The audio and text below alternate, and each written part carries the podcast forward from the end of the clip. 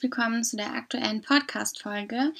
Die Podcast-Folge geht um die Thematik Belief in a Just World Psychologie. Das heißt also, wir kümmern uns um den Autor Jennifer Bullman aus dem Jahre 1992, um dessen Studien. Also, und zwar hat Jennifer Bullman ähm, drei allgemeine kulturübergreifende ähm, Ideen die zentral über alle Kulturen somit gelten, äh, verfolgt und hat ähm, die damit aufgestellt. Also, hallo und herzlich willkommen zu der heutigen Podcast-Folge.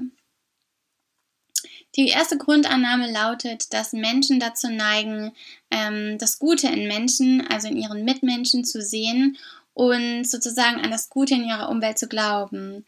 Ähm, das ist einerseits sehr, sehr schön, weil sozusagen ähm, der Glaube an das Gute in der Welt somit erhalten bleibt. Aber das birgt auch die Gefahr, dass reale Gefahren, wie zum Beispiel der Klimawandel, einfach auch verharmlost wird, weil dieser Wandel in der aktuellen äh, Umwelt, in der sich die Person befindet, vielleicht gerade noch nicht so sichtbar ist und das Verständnis einfach dafür fehlt, ähm, dass der Klimawandel auch für diese Person direkte Auswirkungen und Folgen haben kann. Also, dass wir sozusagen immer an das Gute glauben ähm, in unseren Mitmenschen äh, und also an äh, das Gute in unseren Mitmenschen sehen sozusagen und an das Gute glauben, hat eben insofern auch seine Nachteile, als dass wir Gefahren ähm, nicht so als solche so schnell erkennen.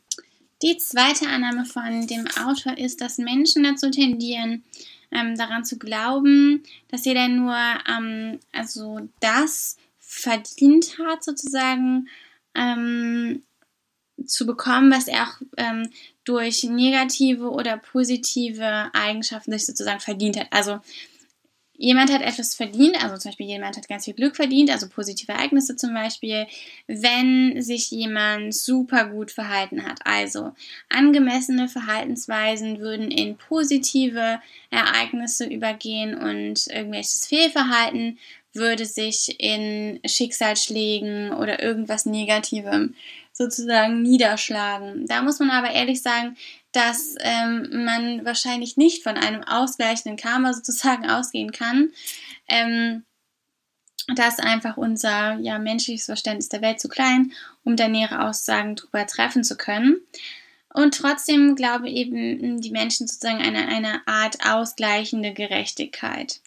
Genau, und das lässt natürlich die meisten Menschen auch sehr froh und optimistisch ähm, in die Zukunft blicken, wenn es ähm, so sein sollte, dass es ihnen vielleicht gerade nicht so gut geht ähm, und sie sich denken, ah ja, jetzt muss aber ja noch was Positives kommen, weil ich ja so ein guter Mensch war. Also es kann auch sehr, sehr hilfreich sein, um Menschen in Krisen ähm, ja, zu begleiten, um aus diesen Krisen den Menschen herauszuhelfen oder um einfach Innenkrisen für die Menschen ihre, ja, ihren Optimismus zu bewahren, wenn man diese Denkensart jetzt, sagen wir mal, verfolgt. Ja, dann haben wir als dritten Punkt, dass die Menschen dazu tendieren, sich selbst als besonders positiv einzuschätzen.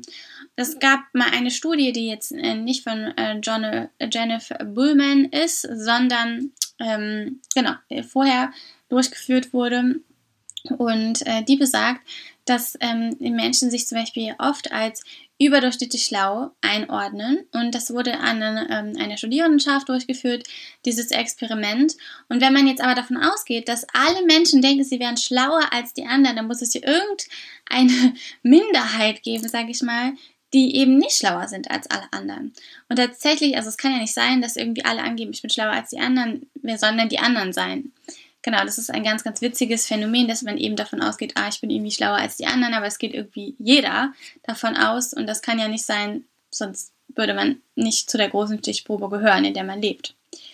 Ja, also wir sehen, es gibt äh, Prinzipien, die über alle Gesellschaften hinweg gelten und ähm, durch diese Prinzipien, die ich gerade eben nannte, dass wie gesagt Menschen äh, ihre Mitmenschen ähm, ähm, im Licht, sage ich mal, des Guten betrachten und auch ihre Umwelt, dass Menschen dazu tendieren, sozusagen an eine ausgleichende Gerechtigkeit zu glauben und dass Menschen dazu tendieren, sich als besser oder positiver als ihre Mitmenschen zu betrachten. Diese Faktoren äh, ja, Schlussfolgern enden darin, dass ähm, sie Menschen ähm, Welt, also das Weltbild, die Welt an sich als ähm, als vorhersehbar, als kontrollierbar und als gerecht empfinden und eben als logisch sozusagen. Das nennt man kohärent. Und jetzt kann man sich natürlich fragen, naja, welchen Nutzen hat das denn? Warum ist das so? Und der Nutzen ist ganz einfach, dass wir ähm, die Welt, wie gesagt, als kohärent und so weiter empfinden, dass das Ganze einfach in Geborgenheit endet. Also das Ganze fließt in Richtung Geborgenheit. Das heißt, dass wir also all diese ähm, Konstrukte, diese Denkmuster brauchen, um uns in der Welt sicher zu fühlen, um uns angekommen zu fühlen in der Gesellschaft, um uns geborgen zu fühlen und als Teil der Welt sozusagen. Es, also es scheint ein ganz äh, gesellschaftsübergreifendes Konstrukt zu sein, dass sich die Menschen einfach in ihrer Gesellschaft, in ihrer Umwelt irgendwie wohlfühlen. Genau. Und wenn es dazu dient, ist das doch ein wunderschöner Zweck. So viel erstmal dazu und einen schönen Tag wünsche ich euch.